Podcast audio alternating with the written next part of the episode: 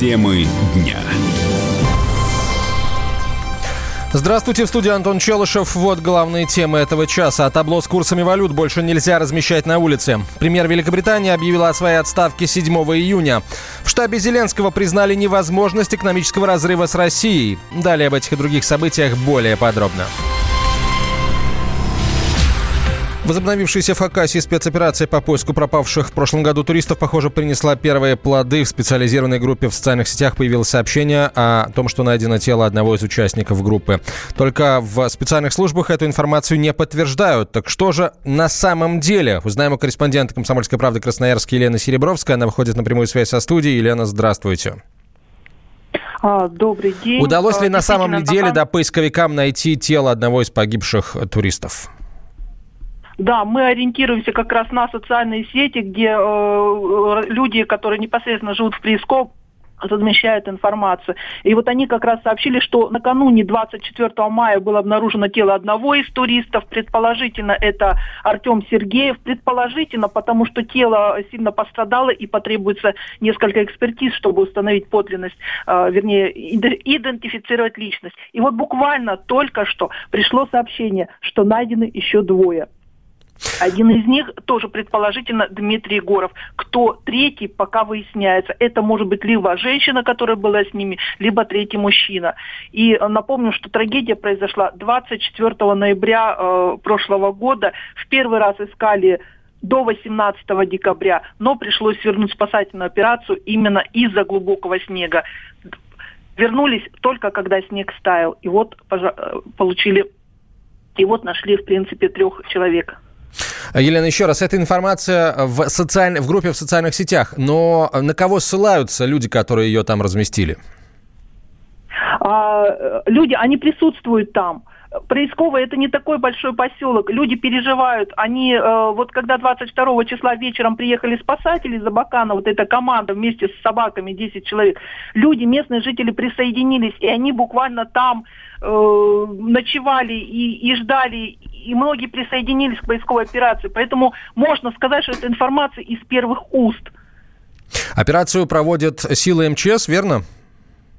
Да, 10 спасателей, профессиональных спасателей, с ними два кинологических расчета и, повторяю, местные жители, которые ну, знают эту, эту местность и э, ну, мог, могут сказать, что, что и где, собственно, искать. А что там могло произойти вообще? Есть информация, что говорят местные жители о, об опасности вот таких вот заездов на снегоходах по, по тем местам?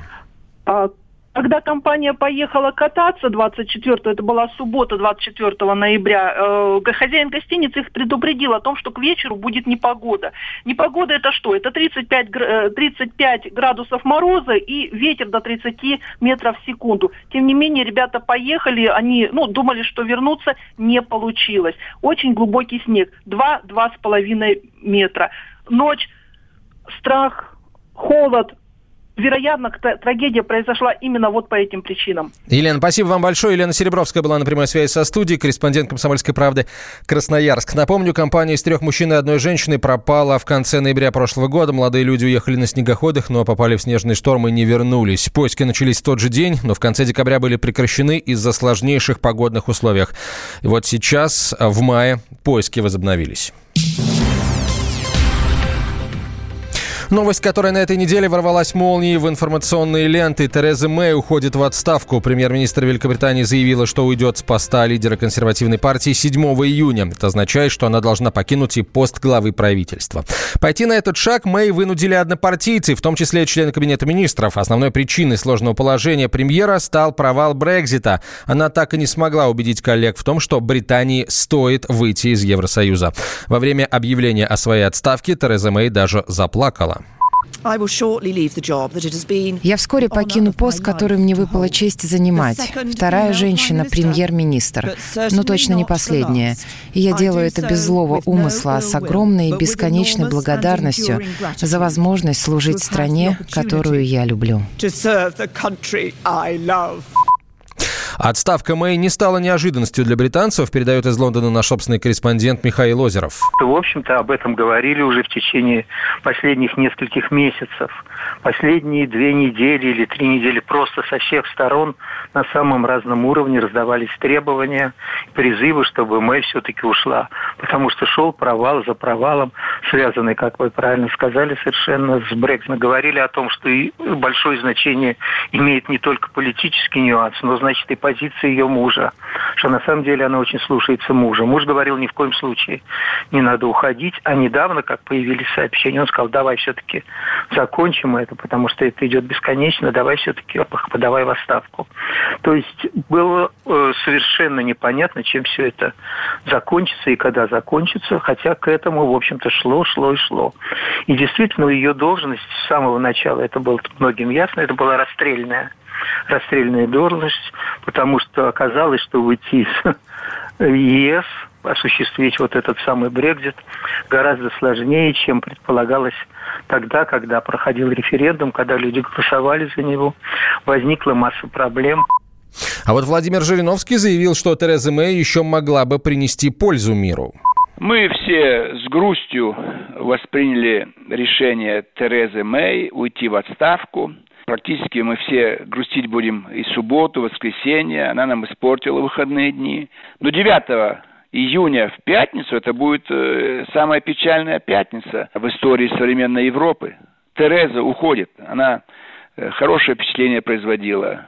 Э, самые тяжелые дни для Британии, все эти проблемы, вот это выход из Евросоюза, она это приветствовала, хотела добиться скорейшего выхода, чтобы Британия стала снова свободной. Потом, как она прекрасно танцевала, Тереза. Действительно такой народный премьер-министр. Она любила британцев.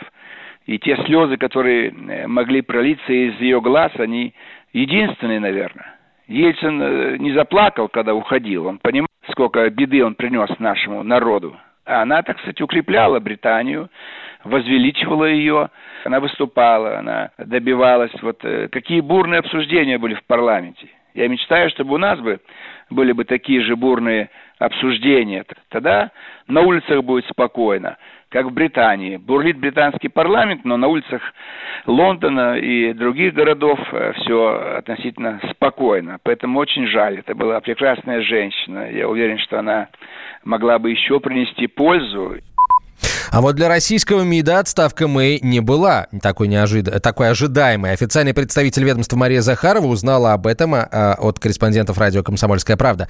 Посмеявшись, она сказала «неожиданно», а после представитель российского МИДа прокомментировала эту новость коротким сообщением «June ends May», что переводится как «май заканчивается июнем», но имеет более глубокий смысл, потому что месяц и фамилия звучат одинаково.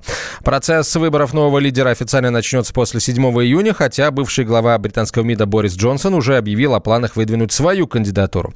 До тех пор, пока не будет избран новый глава Кабмина, а этот процесс занимает обычно порядка шести недель, Мэй останется временным исполняющим обязанности главы британского правительства. Темы дня.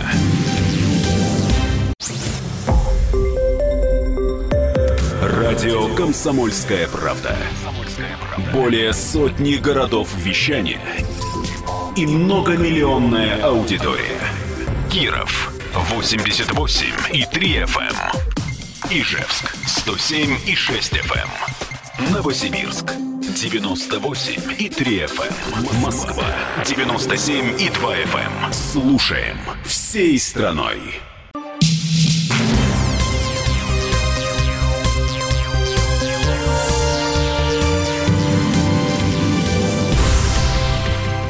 Команде Зеленского понимают, что невозможно прекратить все экономические связи с Россией. Это слова представителя нового президента Украины в правительстве Андрея Геруса. Он отметил, что российские товары, несмотря на все ранее введенные ограничения, продолжают продаваться э, в, на Украине, а украинские в Российской Федерации, за что Киев получает экспертную выручку то зараз в Украине достаточно сложная ситуация. Сейчас в Украине достаточно сложная ситуация, и действительно есть фокус на решение внутренних вопросов. Есть иностранные делегации, которые приезжают сюда, с которыми Зеленский встречался и будет встречаться. Но сейчас у него фокус больше на решение внутренних вопросов, потому что новая администрация президента, по сути, является центром стабилизации в условиях, когда чиновники массово уходят в отставки и прочее. Ключевыми моментами в переговорах с Россией являются украинские политзаключенные. Их нужно освободить. И президент сказал, что лучшим стартом для начала переговоров будет то, что если пленных вернут домой. Следующий пункт. Переговоры могут быть на условиях, где Украина не торгует и не теряет свои территории. В каком формате будут происходить переговоры, уже не важно.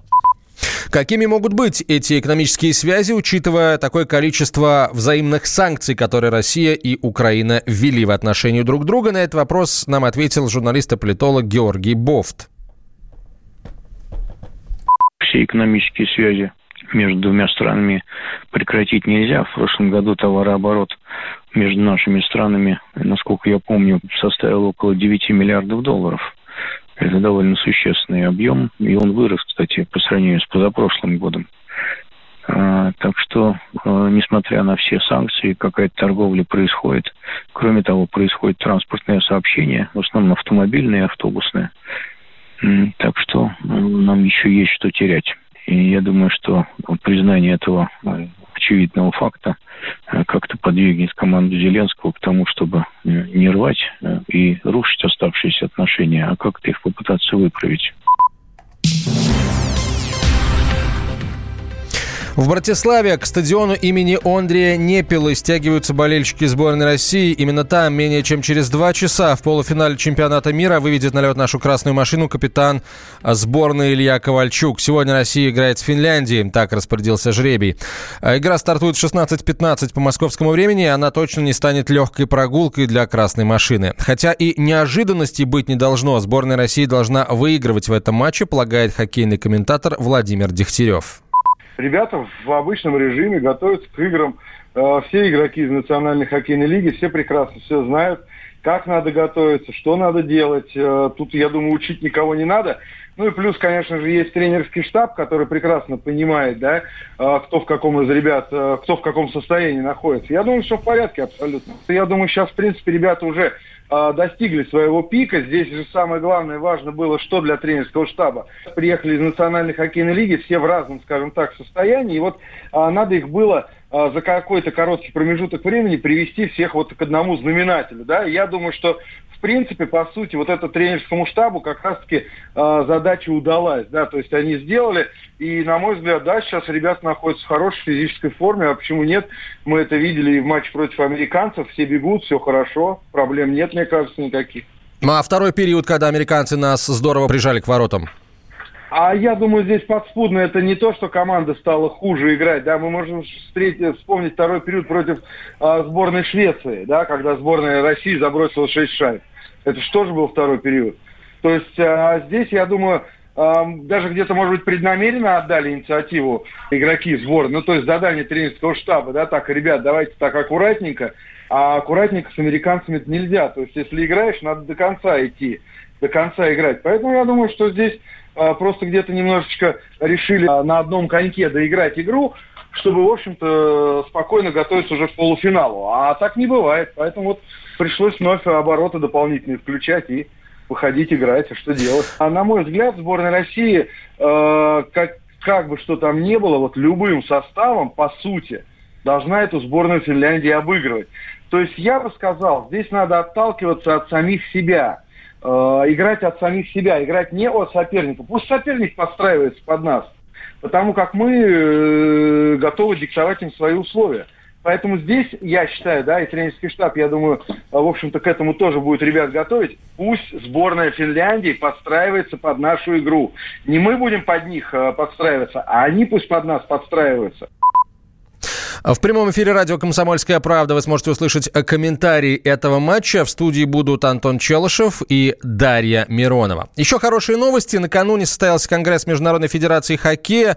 Конгресс постановил, чемпионат мира по хоккею в 2023 году пройдет в Санкт-Петербурге. И это еще не все. В том же 2023 году состоится еще один чемпионат мира по хоккею, но уже среди молодежных команд. И вот этот турнир пройдет в еще одном российском городе Новосибирске. Два чемпионата мира по хоккею за один год год в Российской Федерации. Это уникальное достижение, э, считает президент Федерации хоккея России Владислав Третьяк. Вот его слова. «Я не помню, чтобы в один год молодежные и взрослые чемпионаты мира проходили в одной стране. Это еще раз показывает уважение к России». Конец цитаты.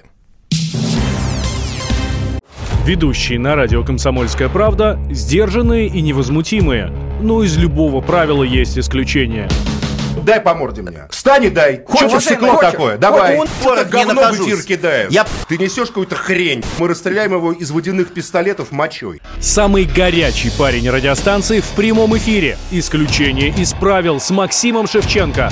Слушайте по вторникам с 8 вечера по московскому времени.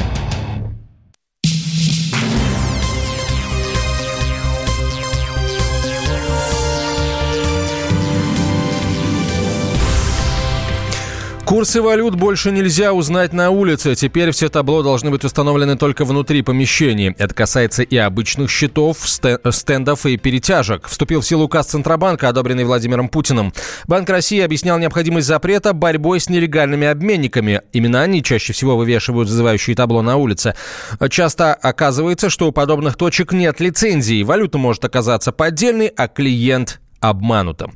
Э, Указ появился на сайте Центробанка 23 апреля, а сегодня, спустя 30 дней, вступил в законную силу. Теперь информационные таблички будут только в банках и их филиалах. Нелегалам же грозит штраф за нарушение. В России продолжают тушить лесные пожары. В нескольких регионах ситуация особенно сложная. Так, город Лесосибирск под Красноярском готов был вспыхнуть как спичка и в считанные часы сгореть дотла. Пожарные ничего не смогли бы сделать. Но трагедии удалось избежать. И все благодаря самим жителям. Светлана Валиулина передает с места событий. Как опасен огонь, жителям Лесосибирска напоминать не надо. Город в трех сотнях километров от Красноярска небольшой, 60 тысяч жителей, но считается крупным центром лесной промышленности. Вокруг несколько лесопилок, и из-за отходов производства, если полыхнет, не остановишь. Два года назад из-за пожара на одной из них сгорели десятки домов. Поэтому, когда возле дач, примыкающих к городу, загорелась сухая трава, народ в прямом смысле слова вздрогнул, рассказывает замначальника отряда Федеральной противопожарной службы Владимир Сизых. То есть возникает пожар. Ну и, соответственно, сухостой температуру набирает быстро, горит тоже очень быстро. Сразу при горении возникают порывистые ветры, потому что тепловые потоки начинают восходить, а холодный воздух прибывать. Начинается разлет вторичных очагов, ну и буквально 10-20 минут, и площадь в разы увеличивается. На борьбу с огнем приехали 65 пожарных. Это весь местный состав. Но одни бы не справились. В какой-то момент стало очевидно, пламя может перекинуться на город. Тогда на помощь пришли жители. Тушили кто, как и чем мог. Заливали, затаптывали горящую траву.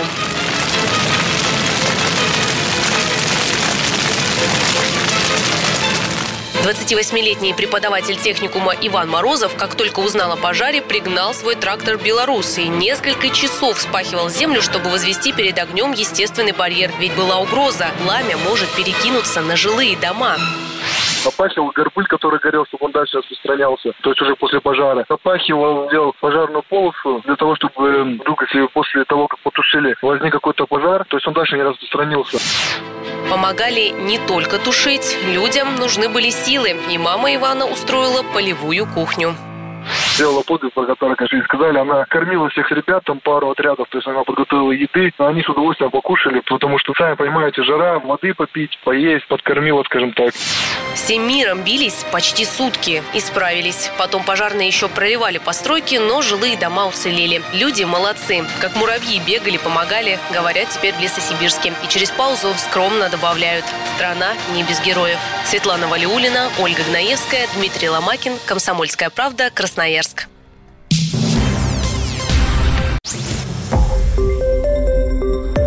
Радио «Комсомольская правда». Более сотни городов вещания и многомиллионная аудитория. Тверь 99 и 3 FM. Белгород 90 и 7 FM. Волгоград 96 и 5 FM. Москва 97 и 2 FM. Слушаем всей страной.